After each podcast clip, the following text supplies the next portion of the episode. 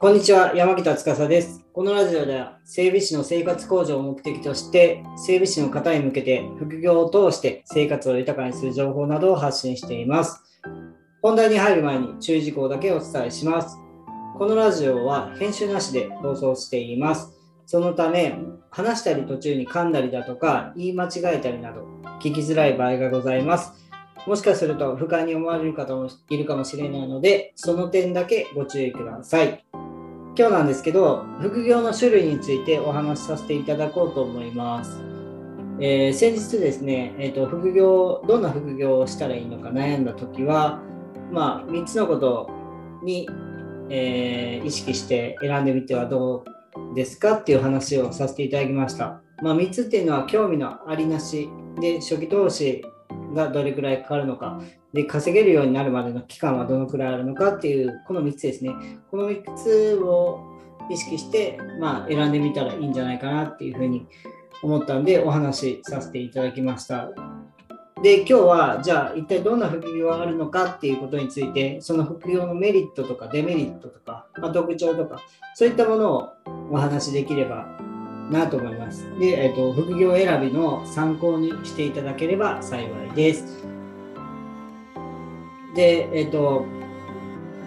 まあ、3つに分かれると思うんですね。副業って大きく。まあも、ものすごいあるんですけど、細かくは。で、まあ、1個はネットを使って稼ぐ副業で、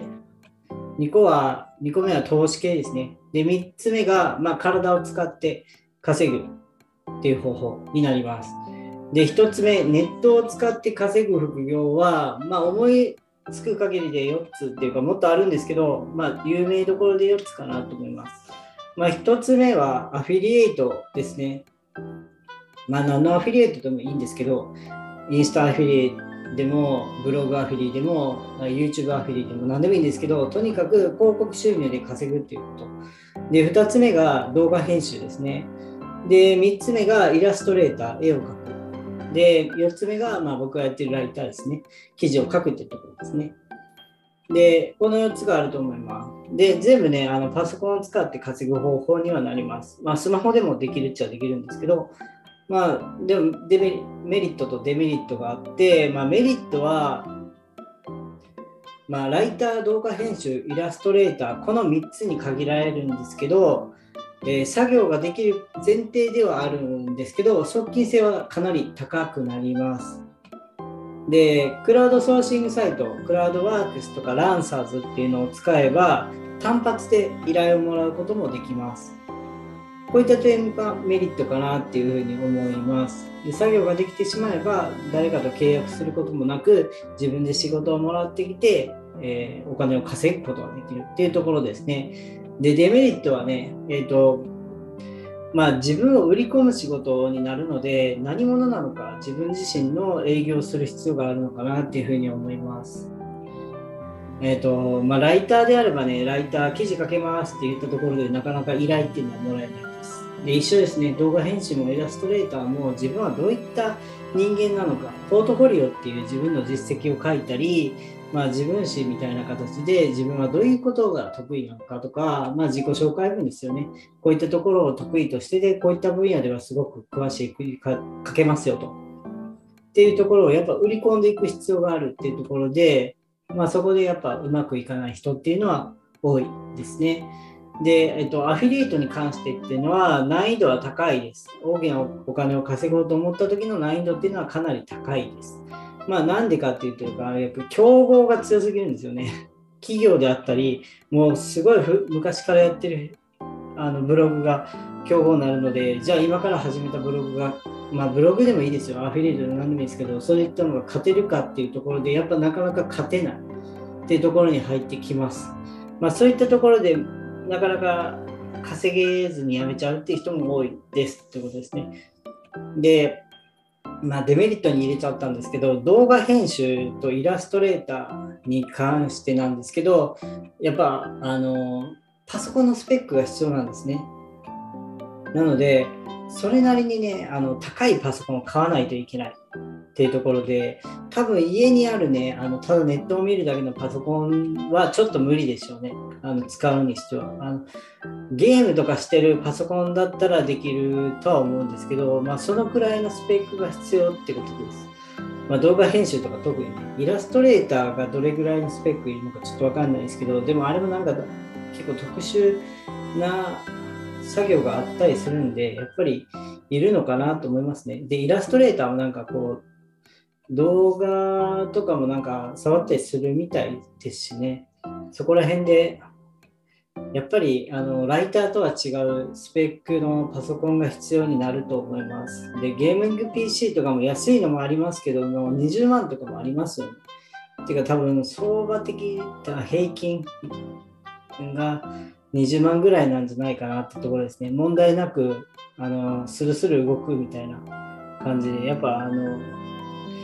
うん、そうですね。パソコンの性能がいいんですよね。あのグラフィックとかも綺麗に表示できて、しかもカクカク動かないってところで、処理能力も高いってところで、やっぱ、あの、金額が高くなればなるほどパソコンって性能が良くなるので、比例してくるんで、やっぱそこは、まあ、僕とか、あの、なんていうんですかね、中古なんですね、今。あの、HP の。で、これは多分ね、あの会社とかで使われてたパソコンなんですね。あの自分作業用に使われてたパソコンで、まあ、4万で買ったんですけど、まあ、こういったパソコンでは多分無理です。ってところで、やっぱちょっとお金が最初にかかっちゃうよってところです。で、投資系ですね。投資系何があるか探したんですけど、まず1つ目株、2つ目 FX、3つ目仮想通貨、4つ目不動産投資ってところで、まあちょっと有名かなっていうところを選びました。なんかもっといろいろありましたね、他の投資とかも。で、えっと、これらのメリットっていうのは、買ってしまえば放置で OK ってところですね。うん、特に何をするわけでもないと。まあ価格変動とかね、会社のこう、うん、業務体系とかそういったのはやっぱりあの投資なので見る必要はあるかなと思うんですけど基本的にはもう放置ですよね。であとお金さえあればどんな人でもできます。どんなスキルもいらないです。ってところですね。まあ、買えばいいんであの株を選ぶあの知識とかそういったのは株とかね FX とかの、まあ、何を買えばいいのかっていう知識はいるかもしれないですけどそれ以外の知識っていうのは基本的にいらないですね。動画編集できる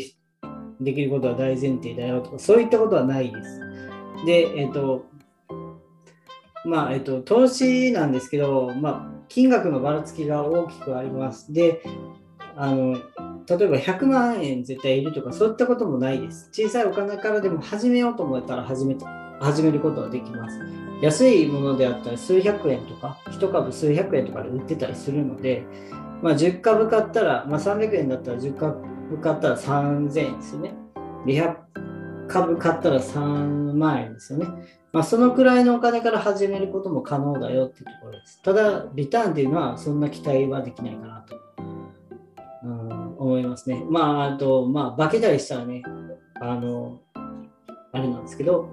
まあ、なんとも言えないですけどね、そこら辺は。で、デメリットが、元手がやっぱり必要になります。小さなお金であっても、最初はやっぱりお金をかけないといけないってところで、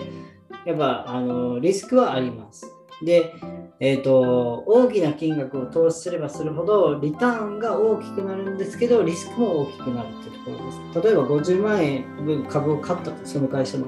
株を買ったとしてその会社が倒産してしまうとその株っていうのは株にかけたお金っていうのは1円も戻ってきません。もう会社にも取られちゃうというか盗まれちゃうじゃないですけどね、もうその会社がもう使っちゃったお金ですよっていうことです。その株を持ってたとしても、その株の価値は0円です。もうゴミになりますということです。で、まあ、特に不動産に関してはね、えかなり大きな金額がいるんじゃないかなっていうふうに思います。不動産を買うってことなんでね。で、会社員の副業としてはかなりハードルが高いんじゃないかなというふうに思いますね。まあ、株に関して特に言うことはないんですけど、まあ、僕もそんな詳しくはないので、で、まあ、うんまあ、僕がちょっと株をやめた、まあ、多分ね、株はね、半年ぐらいしかやってないというか、もう放置だったんで、買って。まあ、その理由っていうのがいろんな本を読んだ中で株であの大きく稼ごうと思った時に思ったらやっぱりあの長期投資っていうのはもう大前提になってくるっていうことが分かったんですね。でデイトレードとかあるじゃないですか。まあ、デイトレードとかもあるにはあるんですけどやっぱりあれあれってどのタイミングで上がるかっていう法則性とかもなくてもう賭けみたいなもんなんですよね。だからあのそんな家計をするためにお金使いたくないじゃないですか。その1回1回に使うお金っていうのは小さいかもしれないんですけど、それが全てマイナスになっちゃった時っていうのはもう回収に回れないと思うんですね、僕は。ちょっとあんまり詳しくないんで分かんないですけど。で、もうやっぱ安全に増やしたいっていう気持ちがあったので、やっぱ株には手を出してません。だから、うんまあ、自分の力で稼ぐっていうのとはまた違うので、投資って。まあ、そういった意味でも僕はあんまりしてないんですけど、まあ、もし興味があれば調べてやってみるのはありかなというふうに思います。いろんな人がいろんな情報を発信してるんで、そういったところを見てみてもいいんじゃないかなっていうふうに思いますね。え、ー、と、最後ですね、体を使うもの、まあ、アルバイトですよね、1個目は。とか、2個目が知見で、3つ目が内職で、4つ目が代行業っていうふうにいろいろあります。で、えっと、これらのメリットっていうのは、まあ、それをやったらね、必ず報酬が発生しますよと。で、始めるのはすごく簡単、比較的簡単に始められますというところですね。まあ、知見と、知見って分かりますかね？あの、新薬の試すバイトですね。あのまだあの市場で出回ってない新薬を一回飲んでみて体に害がないかを試してくださいねっていうあのあれですね。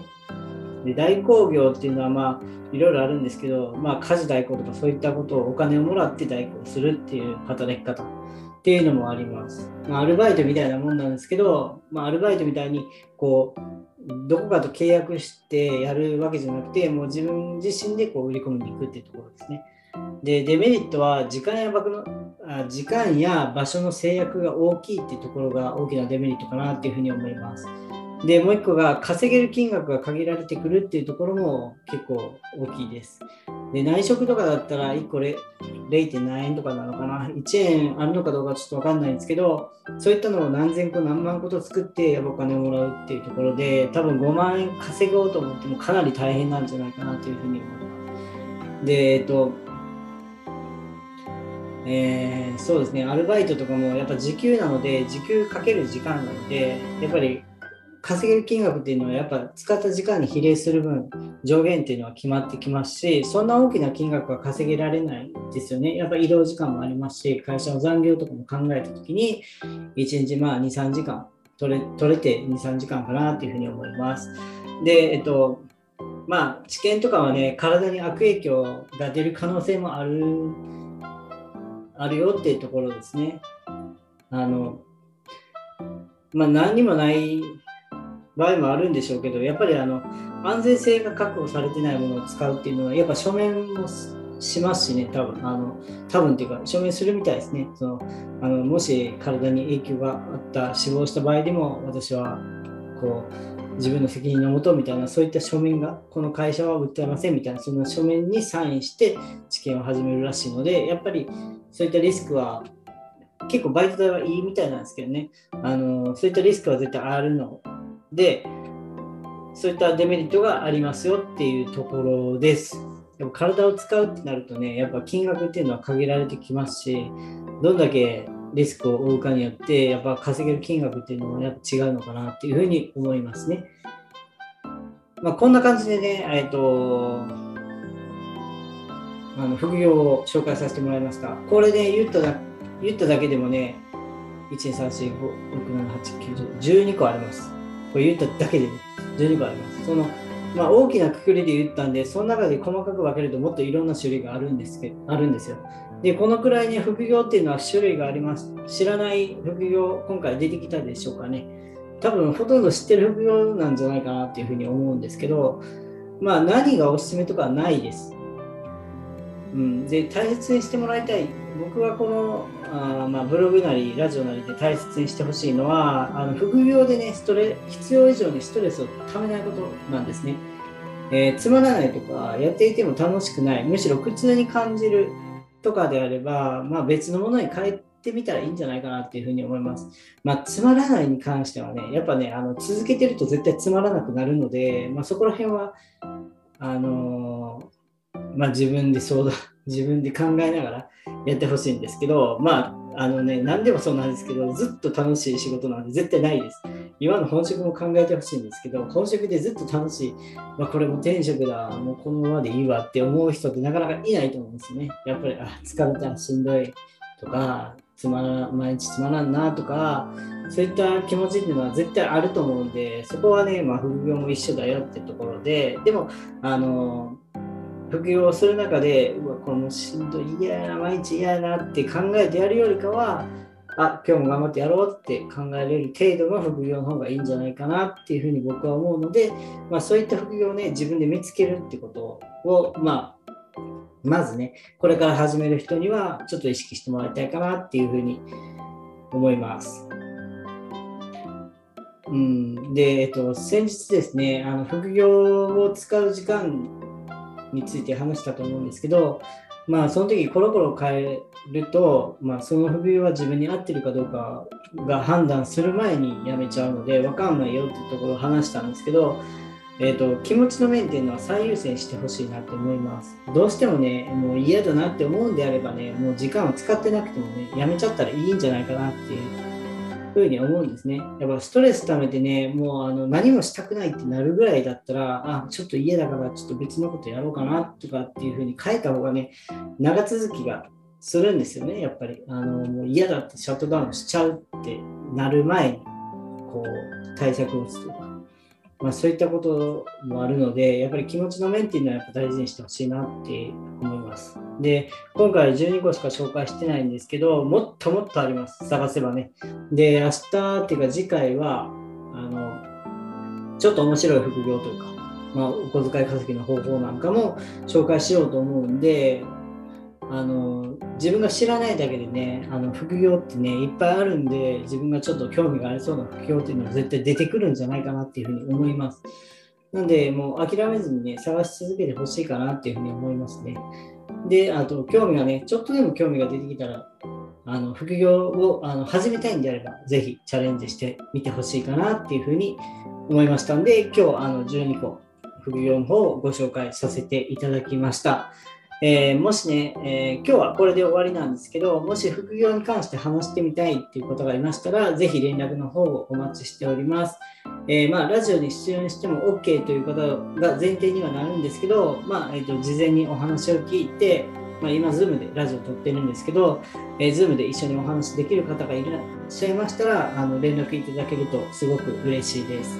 で連絡先っていうのはブログの問い合わせでもいいですし、Twitter の DM でも何でも構いません。内容をお聞きしてお話できる内容であれば一緒にラジオでお話ししましょう。えー、ご連絡お待ちしております、えー、今回は以上になります。最後まで聞いていただきありがとうございます。定期的にラジオを更新していこうと思ってますので、興味があればぜひ登録していただけると嬉しいです。えー、ブログやツイッターなどもしています。いいなと思ったらフォローやブックマークお願いいたします。それでは今日もありがとうございました。